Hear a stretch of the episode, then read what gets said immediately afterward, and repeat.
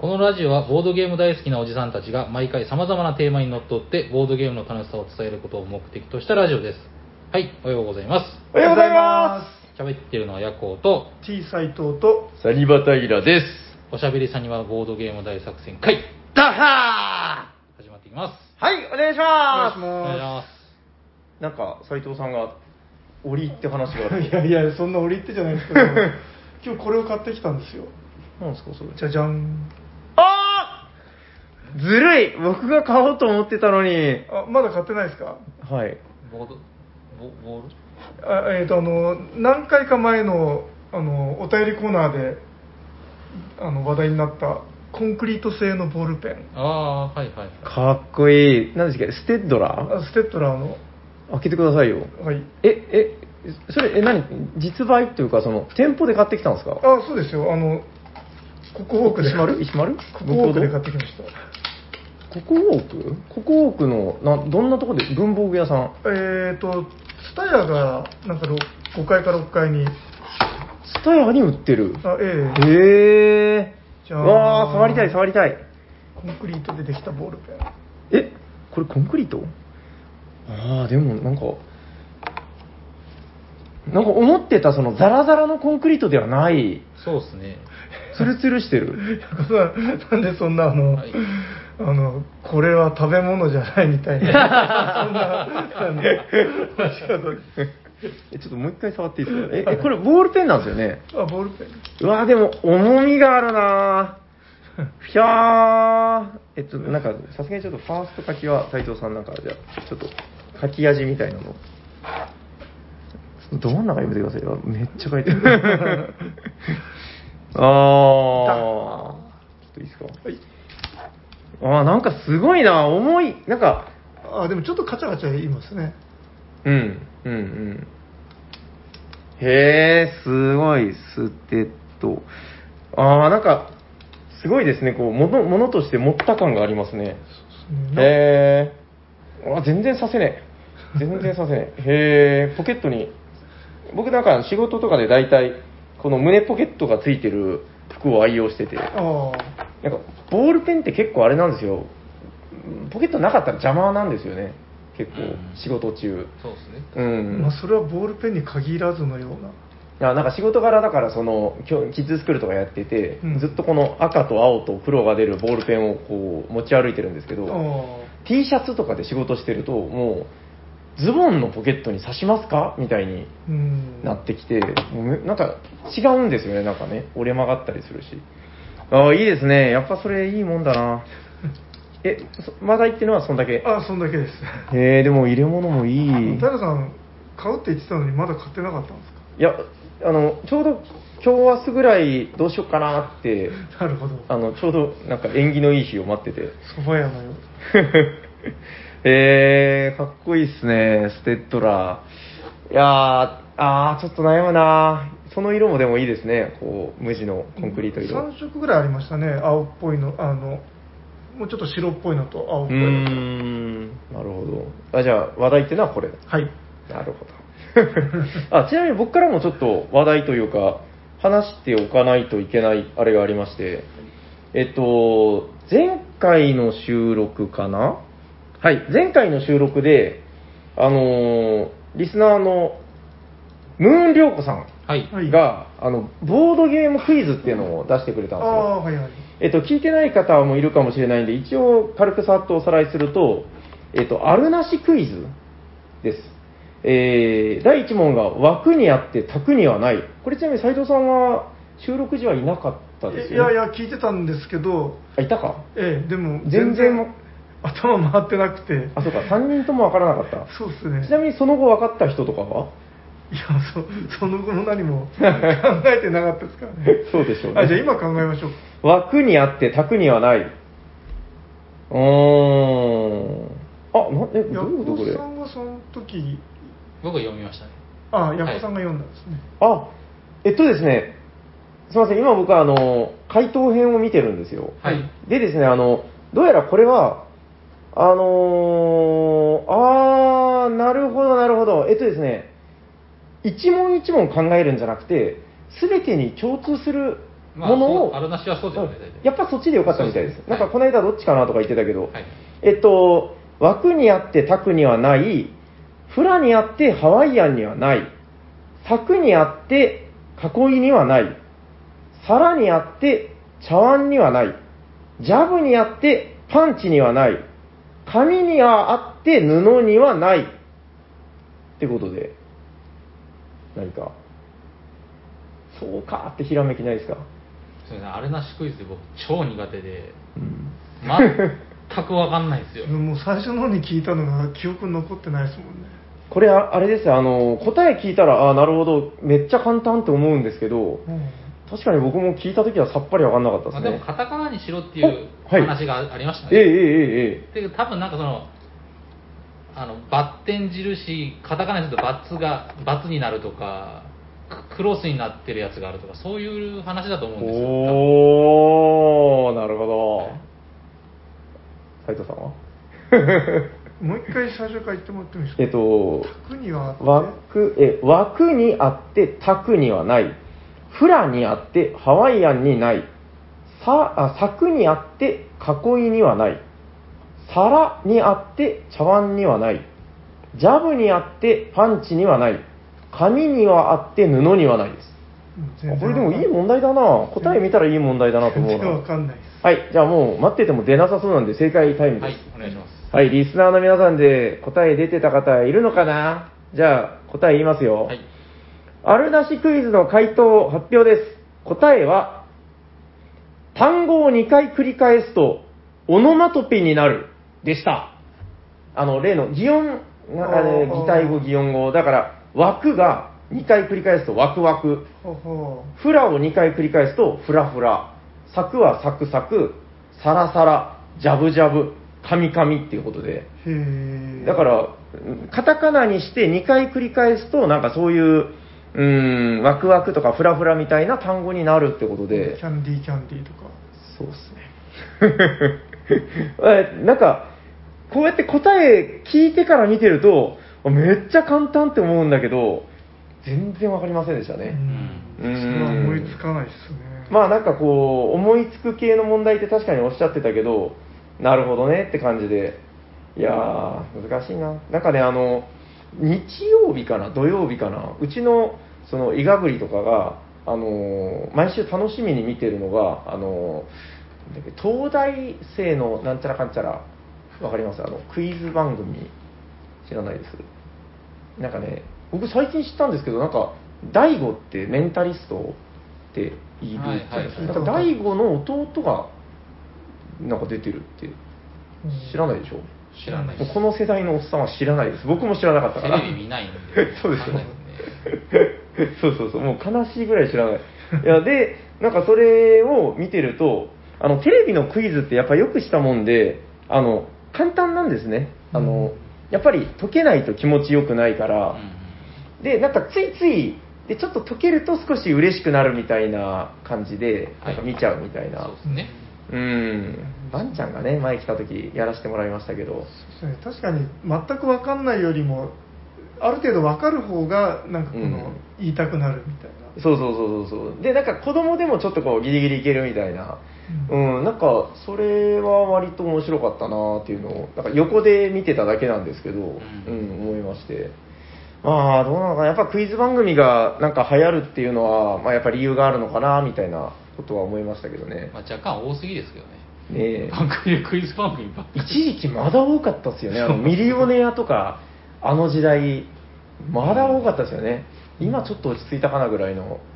でもなんか毒がないんですよね。その、クイズ番組っていうのは。あの視聴者参加型になってないからですね、あー今だから面白くなくなっちゃっあー、なるほどね。いいや、テレビ番組は今だからいろいろ難しいんじゃないですかね。そうですうね、ん、なんかだからもう本当、もうその、ちそれ以外のメディアばっかりみたいな話になってきてるじゃないですか。うん。この間あのジャストバンをやって、ええあのやっぱヒントがあの結構テレビのヒントとかおー出してくる人も多いんですけどはいはいはい。その辺ってその見てる見てないとか世代の差が出やすいじゃないですか確かに。まあそうですね だからかなりそのやっぱりギャップというかあれを感じちゃいましたねそうですね。いや、もう本当、なんか老害じゃないけどね、まあそういう世代の差みたいなのはひしひしと感じる今日この頃ですけど、なんかちょうどテーマっぽい話題になってきたし、そろそろ行ってきますか？はいはい。じゃあ、平さん言えばいいですかね？はい、お願いします。はい。本日のテーマは何ですか、平さ本日のテーマはこちらですテレセンボードゲーム今昔物語イイエー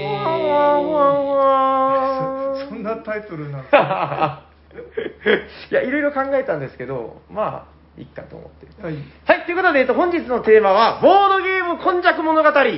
えっと、今昔っていうのがね、こう今と昔と書いて今昔で、あのーなんか、もともとのあれは何ですか？古典文学ですか？なんか、そんな詳しくなさそうですねん。。はい。多分あれはなんかそういう意味でもなかったような気がするんですけど、なんかいわゆる古今東西みたいな話で、はいあはい。のボードゲームって、やっぱこの歴史があるもの、まあ、まだ言うてもね、その3、40年だっていう話もありますけど、はい。なんかすごくその、ほら、時々話に出る、春99さんが作る、時代とともに移り変わりゆくチャートみたいな、うんうんああいうのを見ると、やっぱその、系統があったりとか、面白いと思うんですよ。なんか、学問としてこのなんかね。うんいやで、そんなことを考えていた今日この頃、一つのゲームに出会いまして、はいテレステンドーンブンレビアス。はいはい。えっと、なんか、斉藤さんとちょっと世間話をしてて、あの、レビアスってどうなんすかみたいな話に。え何？めちゃくちゃ売れてますよねみたいな。えああええなんかレビアスとうん。何でしたっけ？あのドドロンゴスコットランドヤードね。あいやあのえ、違うんですか？第1弾の。ボルカルスボルカルス。ドロンゴ。いやなんかどっちも1万ええ。1万部売れたっていう話を聞いて。あ合わせて2万でしたっけ？合わせて1万？なんかそそれぞれ1万って聞いたでしたようなかね。うん、いやだからこれ、あの、どなたかがおっしゃってて、その、うんまあ、昨今のボードゲーム業界で、この日本の市場では、もうホームラン級の大ヒットだっていううん話で、えっ、と、矢野さんは確か怪獣に全くあの興味がない。シン・ゴジラは面白かったんですよねあ。そうなんだ。え、え、な、なんでシン・ゴジラ面白かったんですか？あ僕あのゴジラってあのうん最初のゴジラとシン・ゴジラしか見たことないんですよ、あうん、経験がない。経験がないですよ怪獣同士で戦うみたいなのむ昔あったでしょ？昭和ゴジラ、はいはい。あの時代は全く見てないですよ。ああ、ああ、ああだから本当ゴジラは対峙されるものなんですよ僕の中では。ああ、だからあれだ、そのいわゆるキングオブ東京的な怪獣ものではなく、はい。その人類対怪獣だったらちょっと、そうですね。いけるかな？うん。ぐらいのそうですね。えラドンとかモスラとかも見てないですか？うん。なゴジラでいいかなってあでもあのラドンは多分見た方がいいですよ。あそうですか。そうなんだ。あの九州内を暴れまくってはいはいあらしいですね、なんかめっちゃ出てくるんでしょ。熊本で生まれて、うん。長崎に来て、うん。西海橋とかぶっ壊して はいはいはい。その後あの天神に行くんですよね。おー。へー。であの路面電車とかを、まあ、今はないですけど。あれ、ちょっと待ってください、ラドンっていうのは、なんかめっちゃ話脱線して脱線してますけど、ラドンっつうのは、えっと、ゴジラシリーズになります。あそうですよ。ゴジラも出てくるんですか、じゃあ？いやラドンはラドン単体あで単体なんだ。てか最初の方は大体そうですよ。ラドンモスラとかは。え、ゴジラは出てこない？出てこないです。あ、へえ、あ、じゃあいいじゃないですか、なんか、人類対怪獣で。これ怪獣対怪獣じゃない。もうゴジラでいいかなってあでその昔の佐世保の風景とか出てくるのが結構ああって感じでだって昭和でしょ、昭和。あえなるほどね。まあ、すみませんねだ。だいぶ話脱線しましたけど、はいあの、まあ、なぜだから、レビアスどうなんだいっていう話をしてて、あの、自分が2回ぐらいこれ遊ばせてもらったんですよ。で、あのよく比較に出されるのが、スコットランドヤード。えうんちなみに、まあ、当然斉藤さんはめっちゃやってる。ヤホーさんは知ってる。何回かやりました、やってますよね、さすがにね。はい、はいまあ、やっぱりあのー、何ですか、近代ボードゲームの割となんか、そうみたいな、もうなんか、そんな感じじゃなかったですけど、割と。えーとそうですね、まあ、そうっていうか、80何年かのボードゲーム大賞、あ、そうか、対象なのか。第第 1? 第1回？いや第1回じゃないですけど。そうただあのえー、とその頃ってあんまりそのボードゲーム大賞とかっていう言葉自体がなくて、はいはいはいはい。自分の中ではこの赤ポンマークを初めて見たのはスコットランドヤードだったんですよね。ですよね。だからだからもう本当歴史に残る、まあ、名作というか、うんまあ、そういう歴史あるゲームだと思うんですけど、まあ、それと割と比較されるよと。えっと、まあ、スコットランドヤードっていうのはもう大体みんな知ってると思うけど、犯人が逃げて、うんあと、えー残りのプレイヤーたちはみんな警察で、はい。はいで追い詰めていく、うん。で犯人は見えないから時々しか姿を現せないんでこう推理していくみたいな、うん。そういうものなんですけどあのこの遊んだレビアスがですねやっぱ結構面白くてあのーまあ確かにスコットランドヤード風味なんですけどあちょっと見せましょうか2人とも遊んでない遊んでない。はいヤコさんもまだでしたかね、まだはいで基本はその海に潜ってて怪獣の姿が見えないええという感じのやつですか？ですですです。だからまあ、あのーえーボードがあるんですけど、まずね、あのーこのレビアス、あ、そうだな、じゃあ先に今回の話したい内容をちょっと話しておきましょうか。はい。あのーこのレビアスっていうゲームをやった時に、スコットランドヤードの、まあ、名前がよ割と出てたんですけど、あの、さすがによくできてるなと、このレビアスが。うん。で、その思ったのが、時々話題に上がる話ですけど、えーボードゲーム今昔物語、あの今のゲームと昔のゲーム、どっちの方が面白いのみたいな、すごい雑な話なんですけど、うんうんあの僕個人の意見で言うと、あのスコットランドヤードよりも少なくともよくできてるゲームだなと思ったんですよ。うん完成度としてね。えーまあその、2回遊んだ中で、あのすごいこう、一定の盛り上がりが保証されてるし、えーまあそういう意味でめちゃくちゃ面白かったと。あのですね、とりあえずマップこれです。で、えーとりあえずだからあの、スコットランドヤード派の斉藤さんをこう、これであの論破できるかみたいな回なんですけど。そう。で、えっと、はいはい。で、まあ、その平さんが、はいはい。その、高圧だけにスコットランドヤードよりもよくできてるっていう話を聞いて、はい。自分が、いや、そんなあの名作を超えられるわけがないと。でで、昔のゲームと今のゲーム、はいはいやっぱ優れてるのはどっちなんだみたいな。うーん、なんかね、のが、はいまあ、きっかけでしたよね。そうですね。まあその、優れてるっていうと、まあいろんな判断基準があると思うんで、まあ一概に言えないってなりそうですけど、まあとにかくこのレビアス、そうですね、スコットランドヤードと比べて何が優れているか、いやもう本当いろいろあると思うんですけど、えっと、これレビアスコマ。まあ物としてはやっぱり今風でフィギュアが入ってたり、この船とかもね、すごいしっかりよくできた、この自衛艦コマ。みたいなのがありまして、ちなみにこのレビアスコマ、すんごい存在感でマップ上にあるんですけど、あの、これ、レビアスプレイヤーは動かさないです。うんあの、普段いないですから。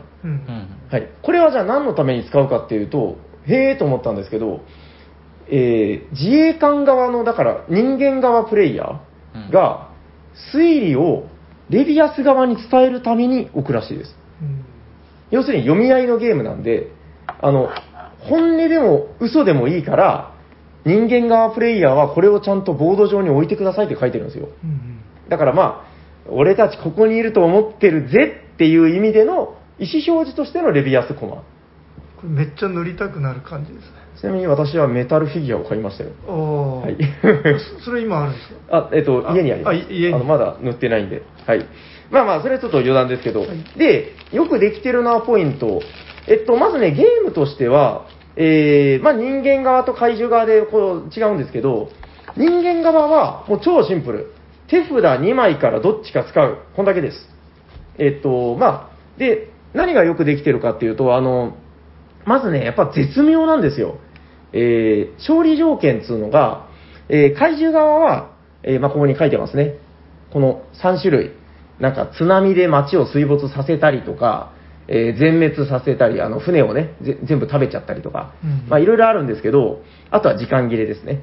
えー人間側はもうシンプルで、この海にスーパー機雷を仕掛けるんですよ。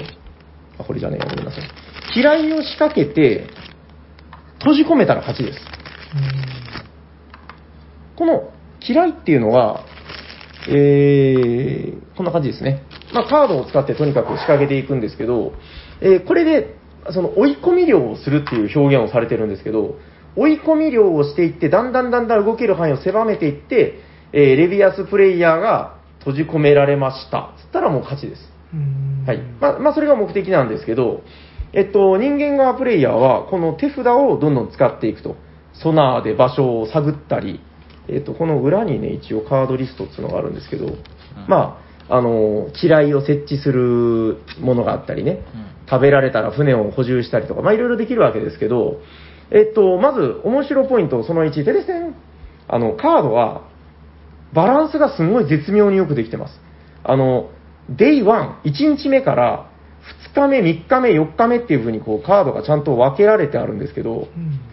まあやっぱりそこをプログラムされてるんですよね。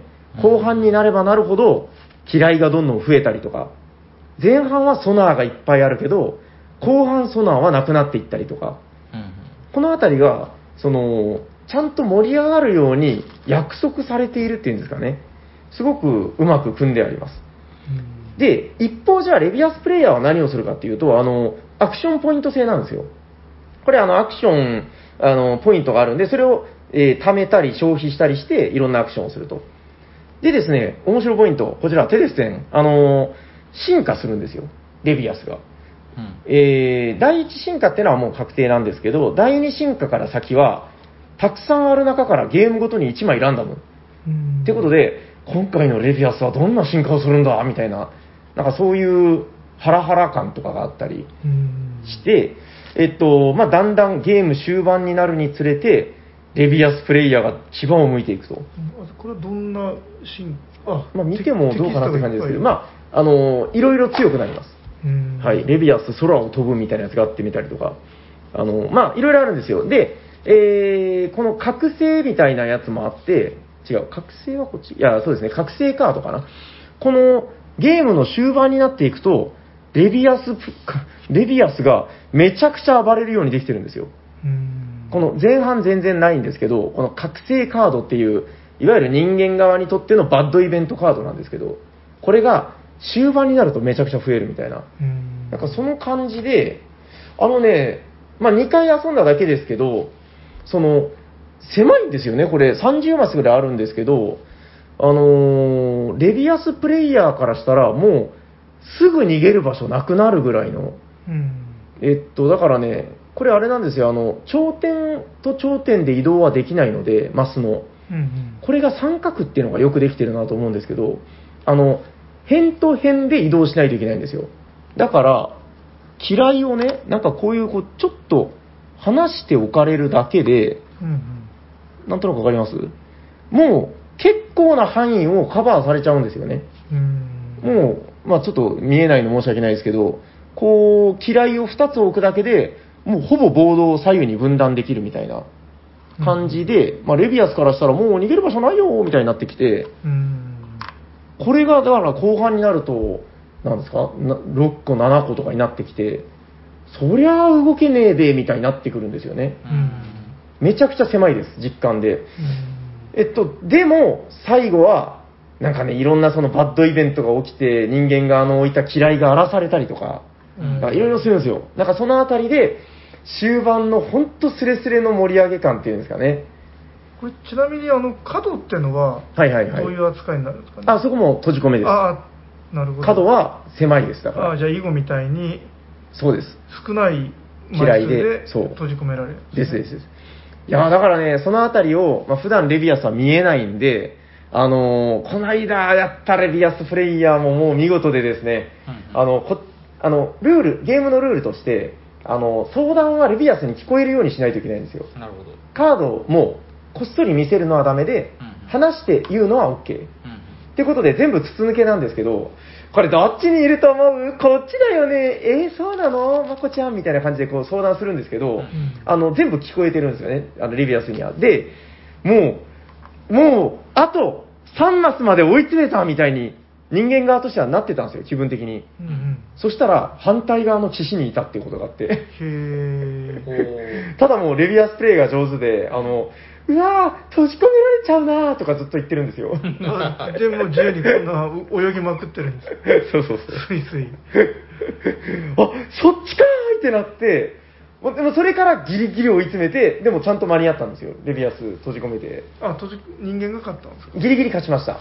ちょっとレビアスプレイヤーのなんかミスがあったりとかね、なんかそのあたりの、あのーカードの引きが悪かったり、いろいろあるんですけど、いやー、だからね、やっぱり、まあ、まだ2回しか経験ないけど、その2回ともが割とね、その、なんていうんですかね、やっぱりこの序盤、探り探りなとこから、中盤、終盤にかけて、ぐわーっと盛り上がっていくっていうんですかね。うんこの面白さがすごく計算して作られてるみたいなうん。で、本題なんですけど、はい。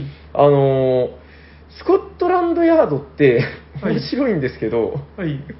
あの、ちょっとこれ、もうぶっちゃけ言いますね。僕あんまりゲームの悪口あんまり言いたくないんだけど、はいあの、サニバでやった時に、何回か失敗したセッションを見てるんですよ。結構な確率で。なんかね、長いっていうのもちょっとあるのかな。あのー割とだから、うーん、犯人は大体毎回すっごい楽しんでます。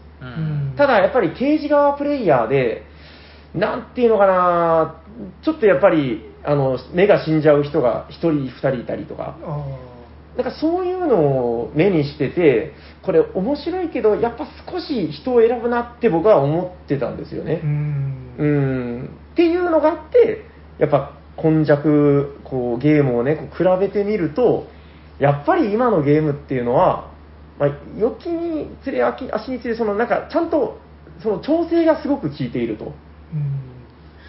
そっかスコットランドヤードは言われてみると、はいはいはい。そのプレイヤーによってプレイヤー次第なところが結構あるのかもしれないですね、でしょうね。うなんかあのボードゲームレビューとか見てあのなんかいまいちこうなんか評価されてないのを自分もそういえば見たことあったんですよ。あそう。であなんかおかしいなと思ったんですけど あの自分はそういえばあの仲間内でやってたんですよね。あ、うん。サークルのたまり場みたいなところに置いてあって、ああ、それは幸せだ。はい。であの誰も成功できなかったんですよ。ね、X ミスター X が絶対捕まってしまっておおでそのちょっと腕に覚えがあるっていうか俺ならできるみたいな感じで、はいはいみんなこう順番に挑戦してって。で、まあ、15分ぐらいで。で捕まったりするんですけど、そういう場になると、うん。その逆にその逃がしてしまったらその人をなんかこのなんか調子づかせるっていうか あのはいはい刑事として恥になるじゃないですかなるほど、まあ、わかりますだから捕まえる方ももうその絶対やつにその第一成功者にはさせないっていうはいはいはいはいはい。なんかなんていうんですかね結構だからみんな本気で考えて捕まえるみたいなうんでもうその一日中スコットランドヤードをずーっとやって盛り上がってましたねうん。はいはいはいはいはい。だから結構そういうクローズでもうその、みんな、そのゲームやり込んで大好きみたいな場では、結構安定して熱くなるんじゃないですかね。やっぱうん面白いゲームなんで。で,、うんであのやっぱりすごくよくできてて、はいはい刑事が本気で考えないと捕まえられないですよね、うーん。でももうそのいろんな可能性の漏れがないかとかをもうめちゃくちゃ考えるんで、はいはいはい。もうその一日の終わりにはもう脳がヘトヘトになってもう脳体力がゼロになるとか、あれ結構長いし疲れますよね、割とね。うんうーん。いや、それを連戦してたってことでしょ？ええああ、それはまあ確かに疲れるでしょうね。だからまあ確かに言われてみるとうん。あれ？なんか。そういうなんか場になってなかった収録前の勢いと全然違う。どうしたんですか？いやあっさりあっさり引き下がっていやいやいやだけどいやだけどそうじゃないですよああ、どうしました？はい、こっからだ、こっからだ。その、はい。なんていうんですかね盛り上がった時のスコットランドヤードはすごいんですよああ、まあね。まあまあまあまあ。はいはい。もういや本当あのもうボードもマップもすごい楽しくてはい。動物園みたいな もうあっという間に周り取り囲まれてしまうような道とかがあってはいはい。俺はここを通ってやるとかなんか変なこと考える人とか出てきてあー、なるほど。うんで、うん、彼は彼の性格からして動物園に行ったとか言って それを追いかけるやつがいてなんかううまく捕まえたりしていろいへー。ろ盛り上がりポイントがあるんですよねああ、なるほどね。ああ、まあ、まあ、だからその、まあ、わかりますよ。スコットランドヤードの魅力っていうのは当然あるとは思うんですけど、うんなんかその、まあ、定期的に出てくる話題だとは思うんですけど、やっぱり、総じてその、昔のゲームっていう、まあ、ちょっとくくり方雑ですけど、うん昔のゲームっつうのと、この今風のゲームってやっぱり、その全然違うなっていう、やっぱ定期的に思うことがあって、例えばですけど、あの、ヤコウさんとちょっと前に何回か繰り返しやって、あの、電力会社をはいはい。繰り返しや、あ、まあ古いゲームじゃないですか。うんあの、まあ最近の今風のゲームも、まあいろいろやりましたよね。はい。こう、まあ、近代ゲームって言ったら、だから、サイズだったり、そのタペストリーとか、あのメーカーのやつだったり、まあ、いろいろ魅力あるゲーム出てると思うんですけど、やっぱり違うと思いませんでした、その味として。まあ、そうっすね。違うっていうのはその電力会社よりもいいってことですか？ん？あ、いや、あのー、電力会社が、いや、すごい面白かったんですよ。で、でもやっぱり僕の個人的な感想として、なんかやっぱすごい味が違う。この今風なゲームをいっぱい遊んだ後に、うんなんか、すごい久しぶりに電力会社をやると、すんごい違ったんですよ。なんかあのシンプルですよね結構。そうですね。なんかだからそうそうそう、昔見たらなんか結構複雑だなと思ってたけど、まあ今見ると意外とシンプルだし、何なのかな、まあ、やっぱ競りっていうのは一つキーワードなんでしょうけどね、あの、うん。何が面白かったのかな。え、どうでした？なんか、ヤコさんあれやった後に、はい。なんつうのかな、その、今風なゲームも、まあ、その前後でいろいろやってはいたじゃないですか。はいはい。なんか、こう、俺はこっちが好きだったぜとか、なんかこそのまあ、一概に言うと難しいっすけどね。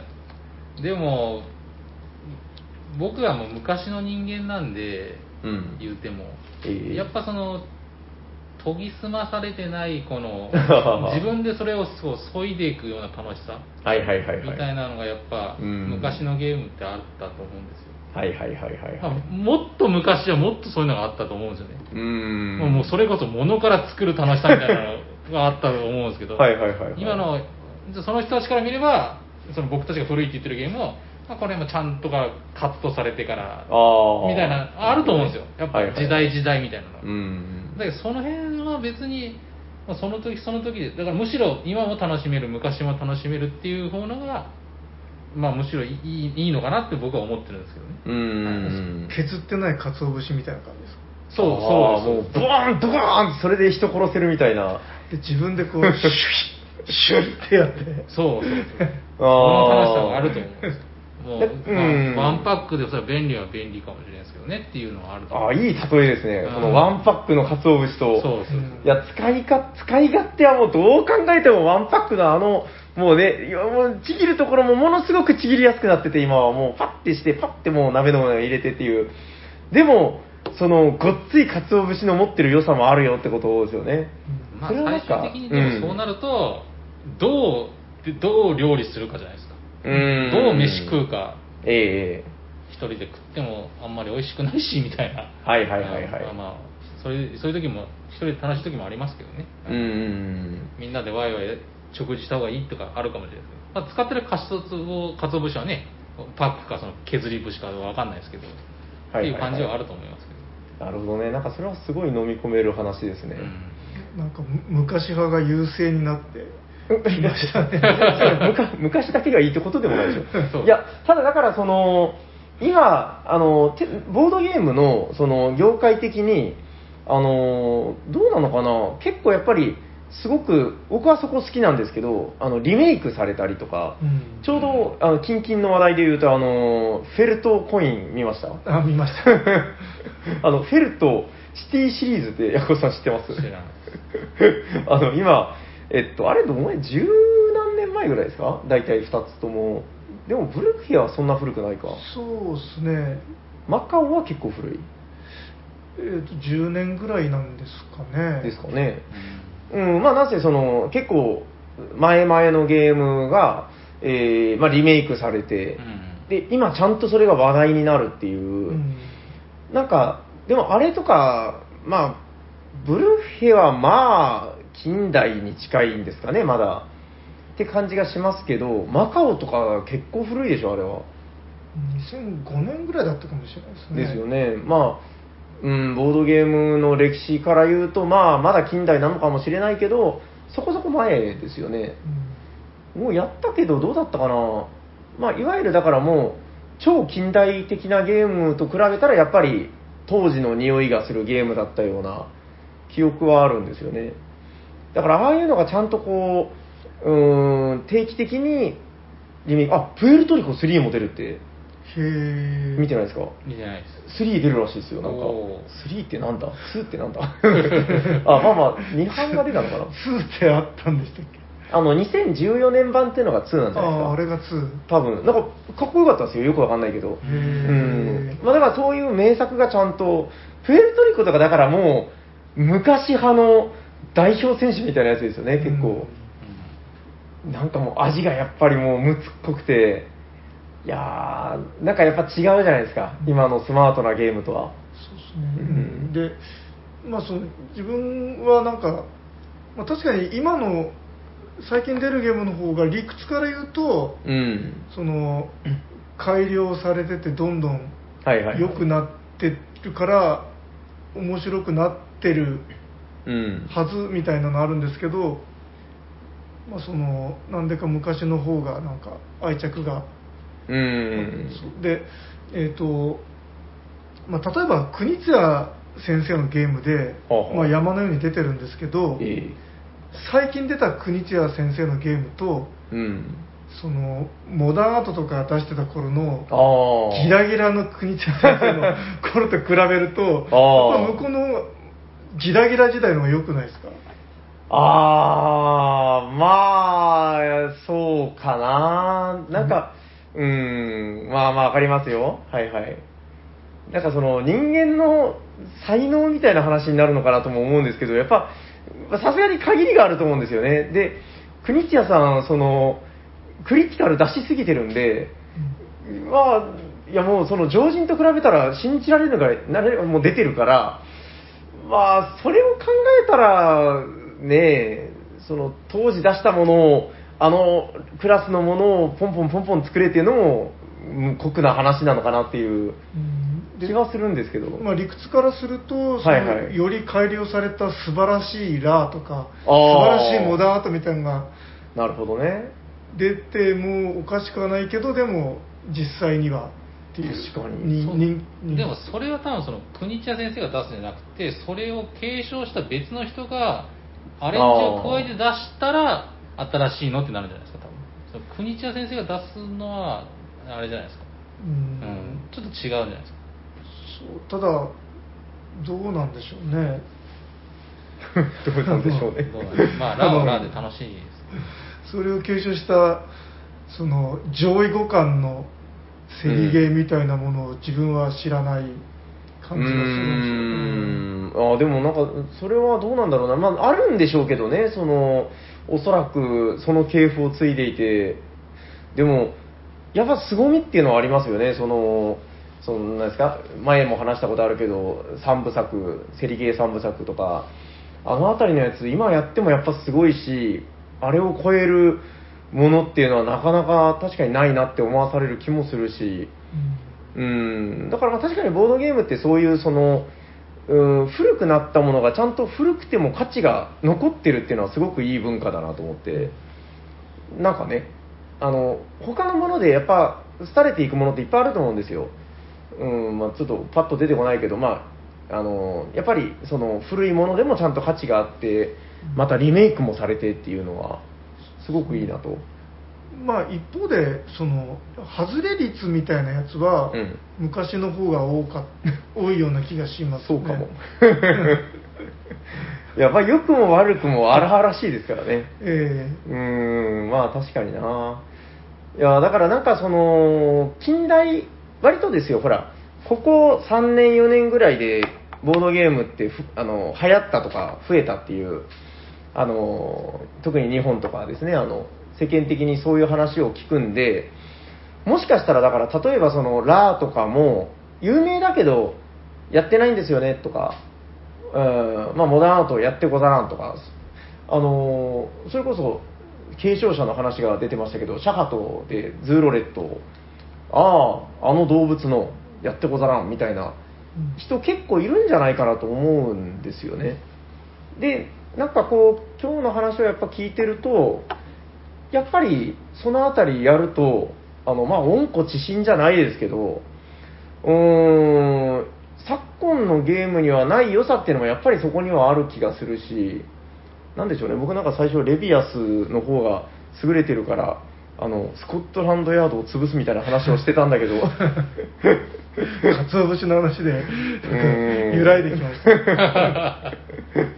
ああ、いやまあでも、なるほどなというとこもあり、うん、どうなんでしょうね。だからまあ、今昔物語は、ただ、これから先も続いていくわけじゃないですか。はい。今のね、あの、ナウなやつもどんどん古くなっていくわけだし、まあそう考えたら、なかなかこう、やっぱり飽きが来ない趣味というかですね、うんうん、時代とともに移り変わっていくのかなって気はしますけど、どうですか、なんか、まとめ的なことは。言っておきたいことないですかいや、あんまりないですね。うんっていうか、あの、といっても、なんか自分的にも、うん。あんまりその、ちゃんとこの言葉にできないっていうか、ええいや、やっぱ、今のやつもいろいろ面白いしな、みたいな。あこあ、のアリーノ。なるほど。アリーノで終わり。わかりました。ヤコウさん大丈夫ですか？大丈夫です。まあじゃあ、そうですね、もうほら、こんな時間。あまあじゃあ本編はこんなもんでいいですか？はい。はい。本日はボードゲーム今昔物語ということで、どうなんでしょうね、なんかまたちょっと、あのーまあ、主にやっぱり業界の流れが早い業界なんで、うんあのー主にこういうちょっと、割とね、あの解雇中じゃないですけど、あのやっていいと思うんですよ、適度に思い返すというのは。うん。うん、なんかそうしないとやっぱりあの忘れられてしまうみたいなところもありますしね。でまた今流行ってるもてはやされてるゲームを何年か経ってからはい。振り返るみたいな、ああ、そうですね。うん、だからやっぱその一過性でね、あの過ぎてしまったらもったいないと思うんで、はい、またあのおしゃさんには定期的にそのあたりも振り返っていく、まあ、ポッドキャストでありたいかなみたいなことを 思っておき、えーはい、えー私の言葉と変えさせていただきます。はい。校長先生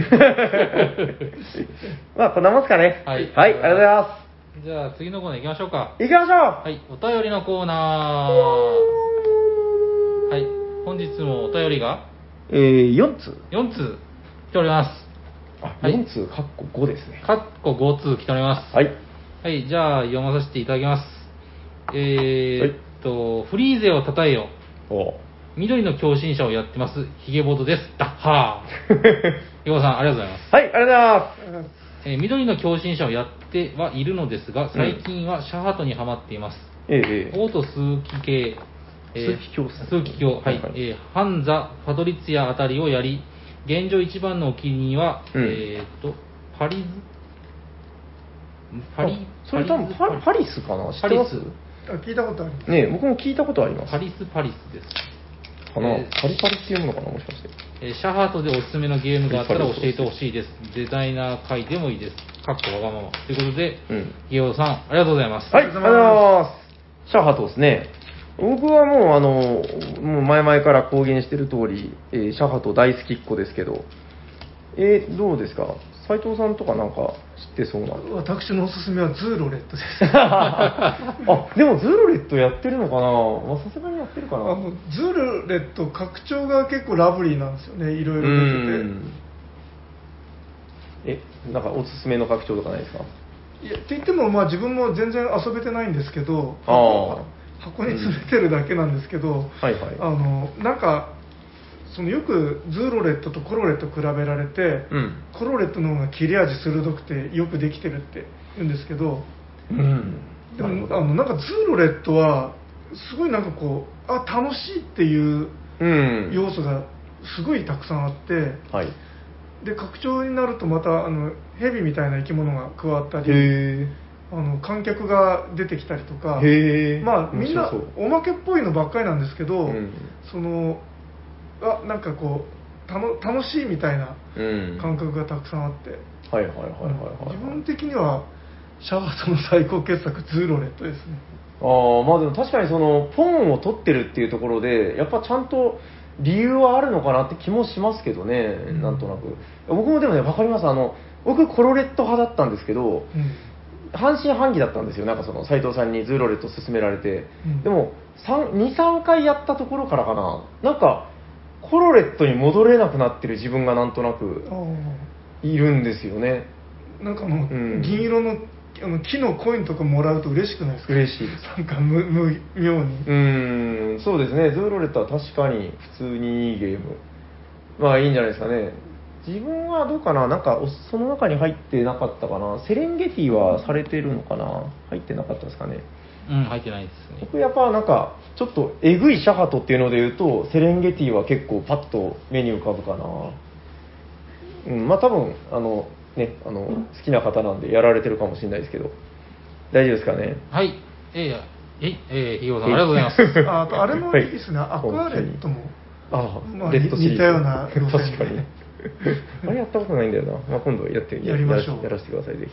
はい。はい。お願いします。はい、じゃあ次いきます。えー、おしゃさんの皆さん、おしゃにちは。おしゃにちは最近、緑の狂信者の師匠とお近づきになれて ドキドキしてるおしゃさにネームの帽子です。おあごめさん、ありがとうございます。りがとうございますえーコロナが落ち着いたと思ったら、うん繁忙期に入り、最近がっつりボドゲができていません。うん。えーそのせいか、最あそのせいか、仕事をほっぽり出し、ほっぽり出してティラミスティカをする夢を見てしまいました。過去なく。えーそこで皆さんに質問です。いや短い時間だけどゲームをしたぞと充実、えー充実、あ充実、えーうーん、なんだこれ。どうしました？充実考えられるゲームかな、うん。充実感が？充実感を得られるゲーム。かああーなるほどなるほど。充実感を得られるゲームを教えてください、うん。えー完全に主観で構いません。ちなみに私はコリドール、パリ、えーね。ピッチカードなどでボードゲーム不足を補っていました。うんではでは次回の更新を楽しみにしてますということです。帽子さんありがとうございます。ありがとうございまます。す。おー短いけど充実感。なんかあります？うーん。長いな。最近僕はあの一押しというかすごい良かったなっていうのがこのこれこちらあの食べちゃうぞって知ってます？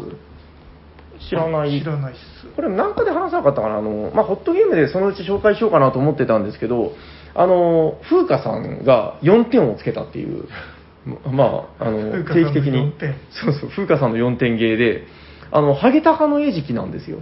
なんですけど、食物連鎖がテーマになってて、あの、なんだったかな、ミミズが一番底辺なんですよね。でミミズは鳥に食べられます。で、鳥は犬に食べられて、犬はダニに食べられるんですよ。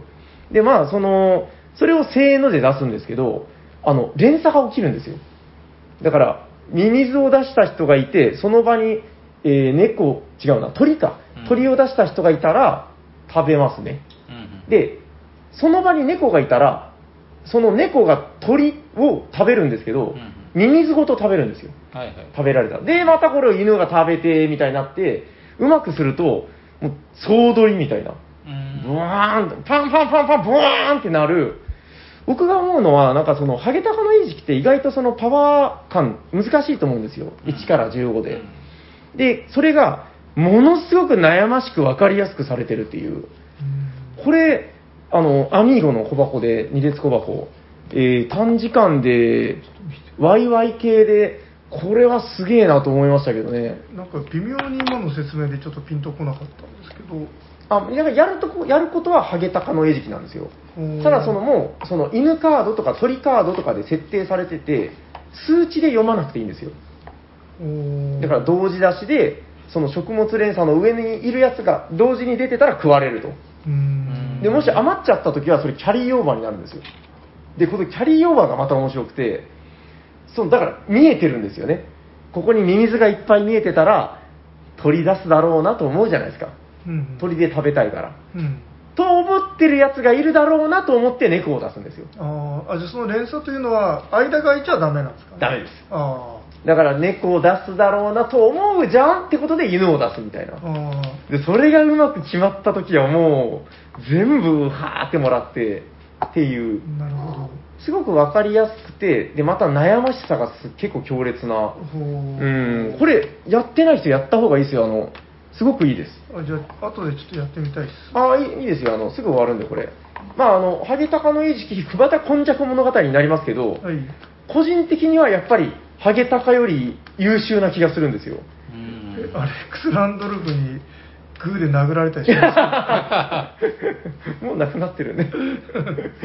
まあまあ、あの、ハゲタカの餌食をやっぱり改良してる感っていうのがあるんですよねうん。やっぱり良さがすごく、うん、あなるほど、こう改良しましたかっていう。あそう、なんか時々そのハゲタカ系このゲームはハゲタカ系とかって言われて一時期多かったですよね。ううんん。ででもその多くのゲームがハゲタカを超えられてないみたいなあわかります。ハゲタカよりうもん面白い何かを出せてないみたいなうん。僕話だからね、これ、超えてきたと思ってて、今。うん、もちろんハゲタカにはハゲタカの魅力があるけど、この食べちゃうぞっていう、オールユーキャンイートっていうやつなんですけど、あの、メビウスさんが、ああの、日本で流通されてて、これもっと流行っていいと思います。めちゃくちゃいいゲーム。はい。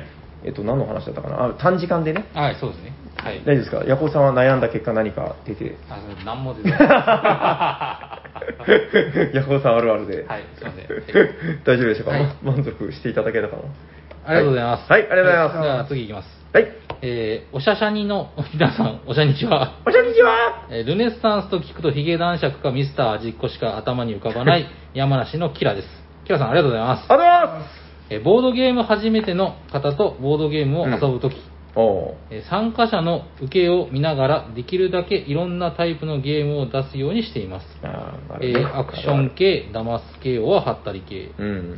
えー思考系、全体の思考を考える系など、うーん。えーどれかにハマってもう一回と言ってもらえたら最高です。うん。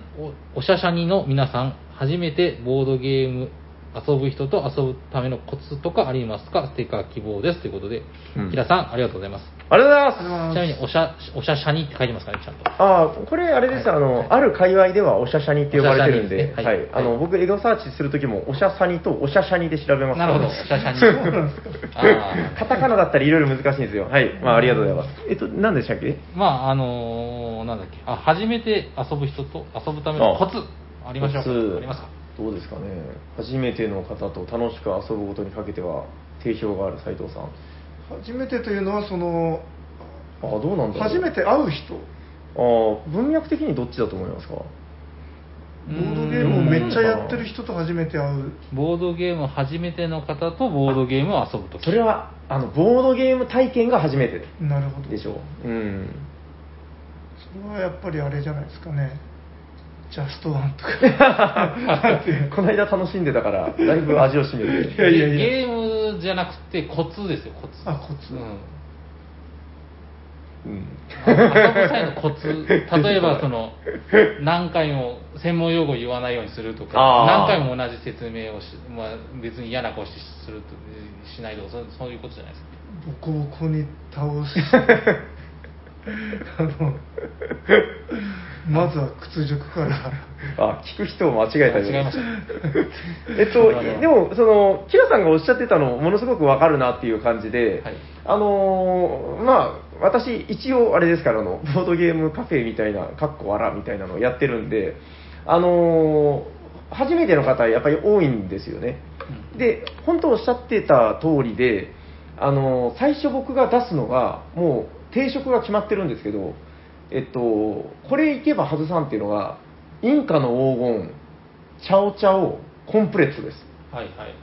これで3つ最初見せるんですよ。うんあその中の2つぐらいかな。顔を見てなんとなく選ぶんですけど、なんかイケイケの大学生とかだったら、インカとチャオチャオにしてみたいな。で女性がいたら、そうですね、コンプレットとどっちかにするみたいな。こいつちゃおちゃおだなみたいなあこれはチャオチャオ側だみたいなのあるんですよね。で、最初に聞くのが、その、結構これ大事かなと思ってるんですけど、あの、嘘つくのが好きだったら、これおすすめですみたいな。うんで、チャオチャオを最初見せるんですよ。あの、嘘つくの嫌いな人いますからね、うん一定数。はいはい。で、そこで、ちょっとって言われたら、下げて、じゃあコンプレットとかインカにして。で、えー、嘘をつきてーみたいな、もう、嘘つきゴリラみたいな人たちがいたら、もうそれはもう、チャオチャオさせては、みたいな。ただコツとしては、こういうゲームですよっていうのをまず言っておすすめするっていうのがコツってことですかね。あ、それいいと思います。だから僕だったら、その今言った3つなんだけど、そういうその、必勝定食みたいなのを、こう自分の中で決めといて、うんで、その、それはだから同じタイプのものではなく、うんうん、コンプレットとかやっぱすごい優等生で、あの、なんていうのかな、嫌味がない、うんで、もう初めてでもスッと楽しいみたいなものと、インカはやっぱ熱が上がるんで、はいはい。まあ大人数対応うん。で、チャオチャオは嘘つきですよね。だからそのあたりの違う楽しさみたいな。で、それが終わった後、大体なんか宝石とかを出していくみたいな。じゃあも,、うんそうもっと言えば、まあ、ワンフレーズで、うん。えーと当たり障りを聞いて、あそうですね。引っかかったららそれをおすすめするっていうコツってことですかね、多分コツの話でいけば。まあ、なんとなくそんな感じかなと割と自分の勝ちパターン持ってるとなんかそうですね。いいと思いますけどね。あ8パターン勝ちパターン、ええそうそうそう。どう斉しました？藤さんはやっぱもうぶん殴るコツしかない。物理でなんか。いいやいやいやそうですね自分はなんとなくあのブラフとかえ。ああそこに置い。てあるブラフとかですね、そういうのをうん。なんか出しやすい印象が、意外と難しくないですか？そうでもない。だいいけます？結構。うん、あのうん。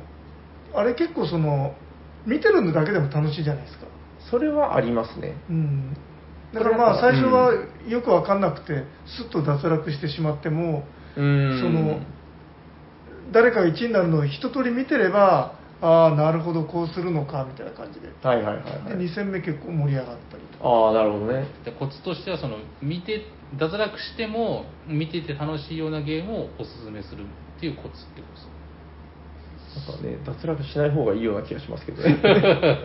まあ、ゲームの話じゃなくてコツを聞いてるんですよね。コツ。コツですよなるほど、はい。見てるだけでも楽しいゲームとかいいんじゃないですか？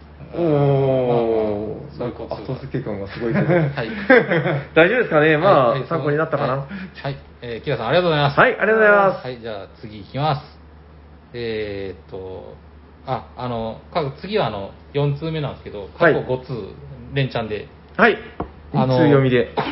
ちょっと待って、いきます。はいえーこの手紙を、あ、この、ちょっとね、えー もうやられかけてる。大丈夫ですよ。はい。勇気を持って。こ、この順番でいいですかね？もういいあ、ですよ。わかんないです。あ、どっちかな？こっちの方が古いかな。こっちが先うん、こっちが古いかも。はい。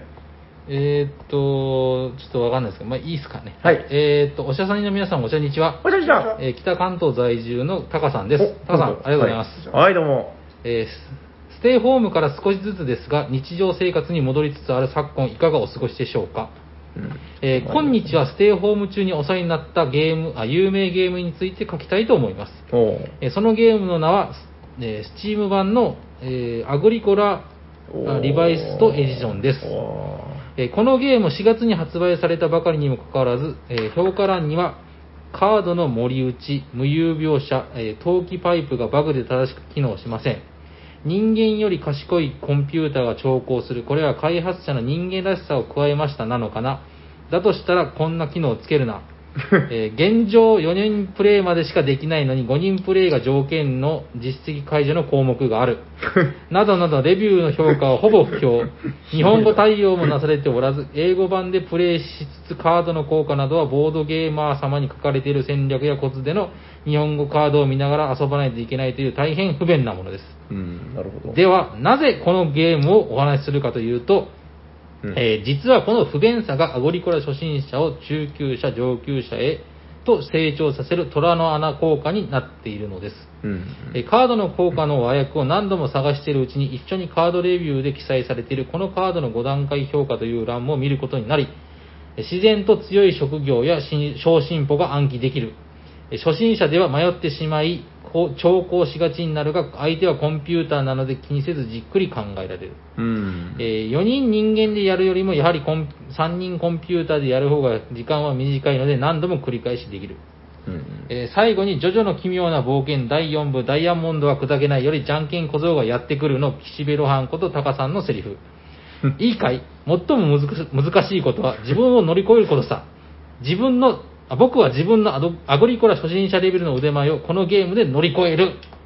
ということで、えーと、タカさん、ありがとうございます。はい、ありがとうございます。えっ、と、もう一つ行きましじゃあ、ょうかね。2通読みで、はい、もうサクッと、はい。はい、えー、おしゃさんの皆さん、おしゃにちは。おさにちはえ北関東のタカさんこと本名 OK トム・クルーズです。えっと、絵文字。えー皆さんに、娘の名前はスリと言います。うん。あ、ちなみに娘の名前はスリと言います。日本で気軽に名前、あ娘の名前を呼べません。スリー、スリー、どこ行った？スリー何それうん。えー先日、日本一短いおしゃさんにへの手紙というネタの中で、うん。えー藤井聡太七段と、おっぱい神経衰弱なら勝てると書いたところ、知り合いから、うん将棋は抜群の記憶力でいくつもの、えー寄付を覚えているくらいだから、お前でも勝てないよ、と言われました。しかし、果たしてそうかな？全国、全世界のマスコミ、ネットの報道が注目している中、令和の天才最少年棋士の藤井七段はおっぱいが書かれているえカードをめくることができるだろうか。そう、この戦いは単なる記憶力ではない。世間体、い今後い一生付きまとう世紀のおっぱい神経神経衰弱の 勝者という恥ずかしいレッテルを、え将棋界のえ由緒ある称号と引き換えに背負うことができるか。一生女性タレントや奥さんから言われ続けることに耐えていく 人生を送れる送れるのかという、まるで開示の E カード張りのえ心理戦の戦いなのだ。なるほど。アナウンサー、おっと、どうしたことでしょう？藤井七段、カードをめくることができず、パスを選択しました。一方のタカさん、余裕でカードをめくっています。めくり続けています。その目は、目その目つきのいやらしさに、会場の女性という女性は引いております。という展開は、展開にきっとでしょう。う んなるでしょうですかね。えーと、えー、賭博目視力開示、E カード勝負より、え奴隷たるタカさんは持たざる者、よい猶予のない虐げらし者、しかしその何も持たず、劣劣悪な環境であるがゆえに王を打つのだ。打たざる者、あ、持たざる者、捨て身の奴隷が唯一皇帝を打つ。ということで、えっ、と、タカさんありがとうございます。あのー あの、この、ポッドキャストで何回もおっぱいと呼ばされる僕はどうしたらいいんですか？僕が、僕の恥ずかしさはどうすればいいんですか？これ、この憤りをどこに持っていけばいいんですか？あー多分でも、はいえー全国300万のおしゃさにファンたちが、はい。喜ん喜んでるんですかね？はい、喜んでます。ややっこにおっぱい言わしたったみたいな。そうそうそうそうそう。うんはい、ということで、まあ、タカさん、あの、懲りずにまた、はいどんどん送っていただいたら、あのそうですね、はいはい。ちょっといいですか？どうぞどうぞ。タカさんが、が入るときに、あの、カッコ何通になるときに、はいあの、さ、いや、はい5通はきつい。せめて4、なるほどよ4にしてください。今ね、ちょっはと溜まってるんですよね。溜まってるんですねちょっとありがたいことにね。じゃあ、おっぱいがあるときはもう、タカさん呼んでください。ああ、そうか。まあちょっと前処してきます。はい、はい、ありがとうございますちょっとななんか、あとはもう戦時中のあの、検閲みたいになりますからね。スッスッスッと線引いて。砂川さんは嫌がってましたよね そうそうそうそう。まあ、僕は別に気にしないって。そう砂川時代だったら多分ボツにされてボツになってますね、これ間違いなく。いやーでもなんか、ヤコウさんがおっぱいとか言ってるのを見るのも、多分こう全国の女性ファンは、いや、なんか許される人っているんですよね、こうなんか、下ネタ言ってもかっこいいみたいな、僕はあんま下ネタでも言わないんですよね。言わないでしょ、だから言わないから、こう、こうちょっと時々おっぱいとか言っても、はいなんかちょっと2枚目に見えちゃうみたいな。おっぱいは2枚目には見えないいや、大丈2夫。枚目いるのかな？です。わかんないです。はい、思ってないけど言いました。はい、ありがとうございます。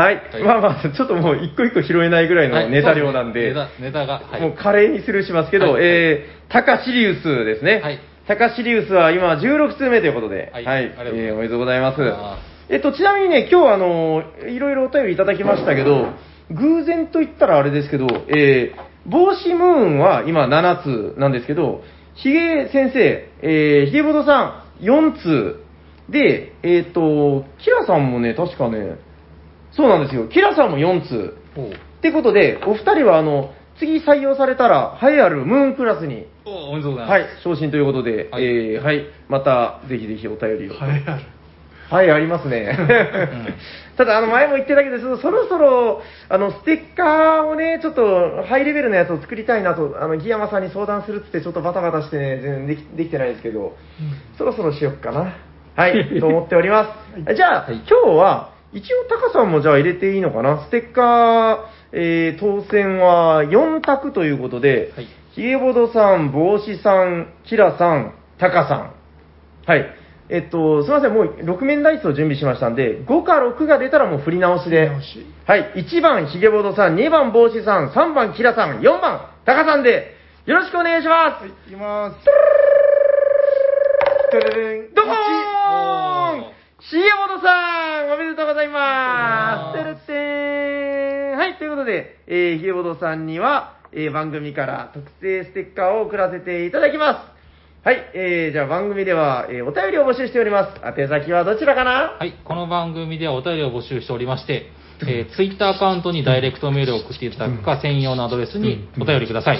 アドレスは、おしゃべりさには、アットマーク、gmail.com、シャワー、sha です。お便り待っております。はい、じゃあ次のコーナー行きましょう。行きましホットゲーム今ヘッドイヤホー今日も熱いゲームを紹介するぜ紹介してくれる人はどなたですか俺だードラーンはい、ということで、サニバサイラが、はいあ、結構久しぶりだな。いや、なんか最近してなかったなと思って、こう、ちょっと見返してみると、前回のホットゲーム、いつなんだこれ。あ、全然してないよ。あー、もう10回ぐらいやってない。はい、ということで、本日のホットゲームはこちらテレステン9位でございますドーンもうね、今年は上半上半期からもうしばらくこの9位のことばかり考えていました。いつ来るのかないつ来るのかなみたいな。はい、ということで、その説は、あの、皆さんにいろいろご迷惑をおかけしましたけど、あの、常々言ってるんですけど、はい、あの、サニバの、なんかね、商品みたいなのをあんまり紹介するとやらしくなるんで、あえてあんまり紹介しないように、おしゃさんにではね、してるって言ってるんですけど、ちょっとこれは我慢できなくなったので、本日ご紹介させていただきます。9位。えっと、もうね、キャッチフレーズは、これ誰が言い出したのかな？ハルさんだったかな？まあ、あの、えーお金が無制限の競りゲームってことで、あの、いわゆる、まあ、競りゲームっていうのはお金を出し合って競りをするので、えー普通コインが入ってたりとか、うん。コインチップとかね、あるんですけど、あ、ねえぞ、これ、あれ、ママ入ってないよ！コインが入ってないよ！ママ！ということで、ちょっと久しぶりにあの、ヒロシ君が来たりとかするんですけど、これ、お金がない代わりに何が入っているかというと、小切手が入ってございます。うんこれ、あの、プレイヤーたちは、あの、あれです、あの、リーマンショックっつうのかな、あの、何でしたっけ、なんとかかんとか、あの、き2009年ぐらいに確か起きた、あの、すんごい大不況がありましたよね。あの時期の、あ、2008年って書いてるや。うんえー経済危機の時の、えー大企業を潰さないために支援を行う国家元首なんですよ。はい。だからこれ小切手どころか、国家元首が持ってる、あの、国債発行権みたいなものあーはいです。だから、あの、額は当然書いてない空白ですよね。はいはい。好きな額書いていいんですよ。うんってことで、あの、だから、あの、我が USA は、あの、大企業を救うために、これぐらいお金を出しますみたいな感じで、もう力いっぱいお金書いていいです。はいはい。各条件は、正の整数です。うんプラスの整数なら何でもいい。うんはい。ということで、まあ、マイナスとか、えーダメなんですけど、まあ、基本もう何でもいいからつけろと。うんだから、このコンポーネント、箱の内容物に、えーお金らしきものが入っていないと。はいはい。はい。だからもう文字で書くんですね、お金を。で、これがですね、まあ、細かい話っていうのはもういろいろ省きましょう。概要だけ言っておくと、まあ一応その、えー何をするゲームかっていうと、この企業タイルっていうのが毎回めくられていくんですよ。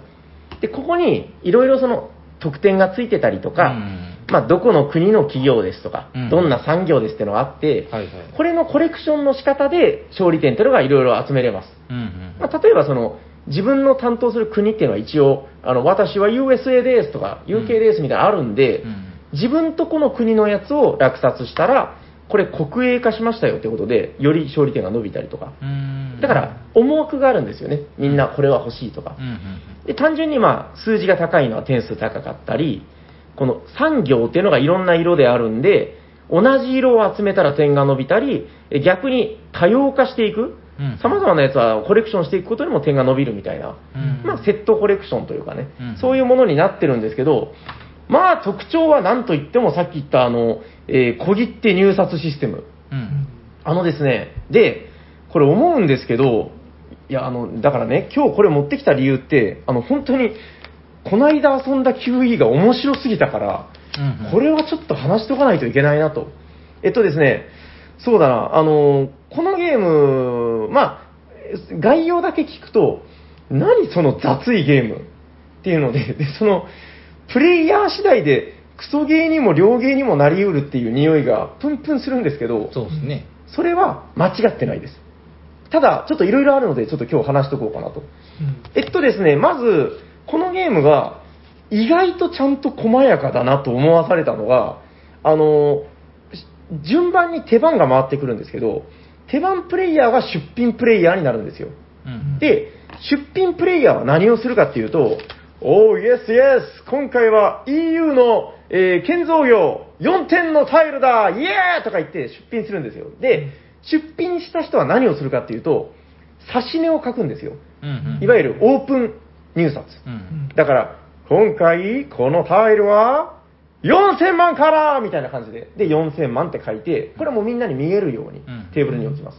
そしたら、残りのみんなは、おー、イエス、イエス、4000万、イエスとか言いながら、あのー各自の一人一人持ってるんで、この入札タイルに希望額を書きます。うんうんここで当然、この、えー出品プレイヤーが書いた4000万より安い額を書いたら当然入あ落札できないですう。んだから、まあ、落札したければ、ここを高く、4000万より高く書くわけですけど、で書いたものを秘密、伏せた状態で出品者に渡すんですよ。うんで、この状態でみんなのこう出品、あー落札額というか、まあ、希望落札額が、この出品者のもとに集まる。うんつまり、手番プレイヤーの時にめっちゃ情報が入るんですよ。うんうんあ、おうほうほう、ジャパンのこのプレイヤーは今これぐらいの相場感なんだね、とか。で、最終的に一番高い人が落札をするわけですから、えー当然、出品者分かってます。ただ、額は公表しないんですよ。ん UK とか言って、あ、じゃあ UK のプレイヤーが落札しました。うんそしたら、どうするかっていうと、これが面白くて、あの、落札した企業タイルをくるんとひっくり返すと、なんとこの、このタイル全部に書き込めるようになってるんですよ。うんうんこの裏に、今回の落札額を書いといてうん、これが消費金額になるんですよ。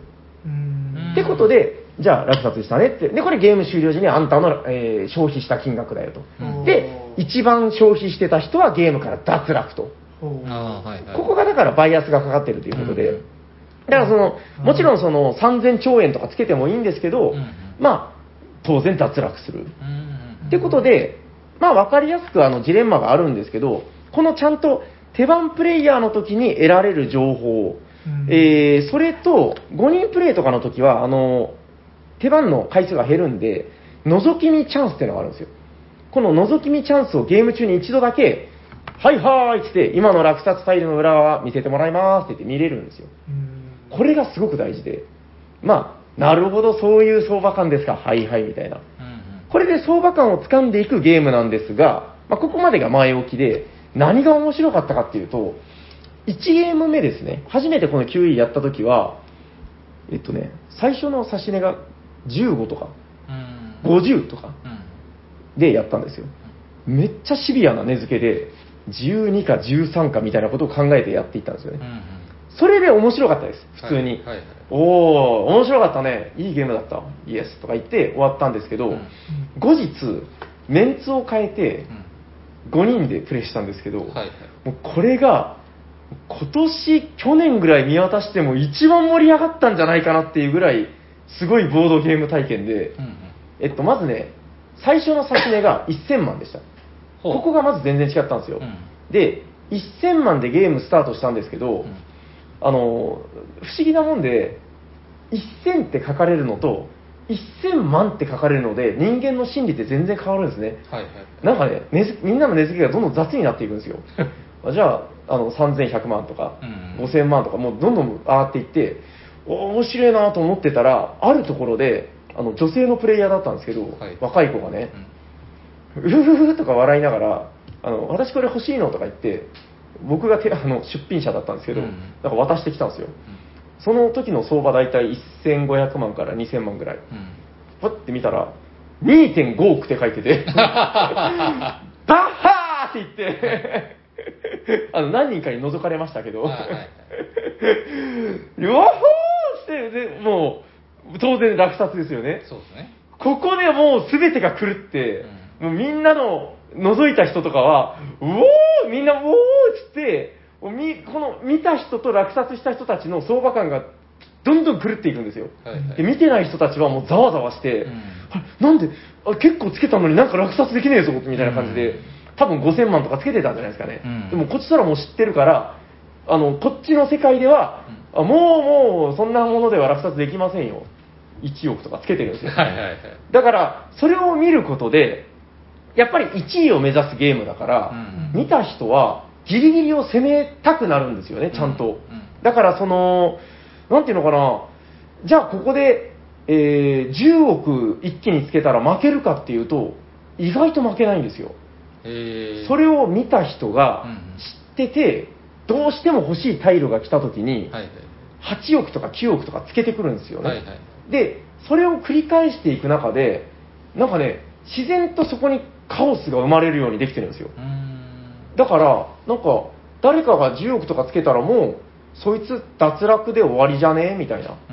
感じで思うんだけど、やっぱりみんなが1位を目指すことでバランスが取られていくゲーム。うんうんあちょっと一個質問いいですか、はいはい、どうぞ。えー、と支払ったお金は、はいオークショナーに入らないあ、あそれはもう関係ないです。あ関係ないもう消費額っていうだけで。はい。そんな感じじゃ。あただ情報が得られるってだけそうです、そうです。うんもうそのだから2.5億からもう最終的に1枚11億まで行きましたもうすごいんですようんうん。だからこれがもうめちゃくちゃ楽しくてでもまだお前こんな額つけてんのかみたいなこう煽り合って、はいはいはい。あのだからね、まあ、正直そのうーんすごく波があるゲームだとは思うんですけど、うんこの沸点の異様な高さっていうところで、まあ、ここ1、2年で稀に見る、こう、ホットなボードゲーム体験を得ることができたんで、うんこれはちょっとホットゲームで話しておきたいなと。うんなるほど。で、これから遊ぶ方にちょっとアドバイスというか、僕なりの、これやると多分面白くなるぜなんですけど、うんあの、数字の後に絶対万か億かつけた方がいいです。なるほど。あの初初回遊んだ時のその100とか50とかでシビアにやったのもまあ面白かったですけど、うんなんかねバカになれないんですよねなかなかなるほど。さすがにですよ、ん今みんなが100つけてる時に1億ってちょっとなんかさすがにゲームが壊れる気がするじゃないですかそうですね。だからそこは危険なところもあるんですけど、なんかね、1000万とか2000万とかつけられてると、なんかガバガバになっていくんですよね。うんうん。これはちょっと、うん、やっぱり全然感覚が違ったんで、なるほ2回目の方がめちゃくちゃ面白かったよってことでうん、そうですね、なんかすごく不思議なゲームですけど、思ったよりちゃんとバイアスが取られてて、うんあのゲームが意外と壊れないです。うんはい。まあそういうところで、あのーまあちょっと十分今話題になってるゲームですけど、あ、で、再入荷決めたけども、ちょっとほぼ売り切れちゃって、まあまた入荷しますんで、うんあのー気になってる方っていうのは、ちょっとその遊び方の、そうですね、あの、こういう風にしたら面白くなるよっていうのもちょっと頭に置いていただいて、ぜひ遊んでほしいかなと思います。はい。ということで、えっと、本日ご紹介したゲームは、えー、まあ、もち金無限の競りゲーム。はい。ということで、えー、9位でございました。ありがとうございます。ありがとうございますじゃあ終わっていきます。はい。ありいいかがとうございます。いいですかね。はい。えー聞いてくださった皆様、ありがとうございますあ。りがとうございます。えー喋っていたのはヤコウと、T 斎藤とサニバタイラです。ありがとうございました。ありがとうございました。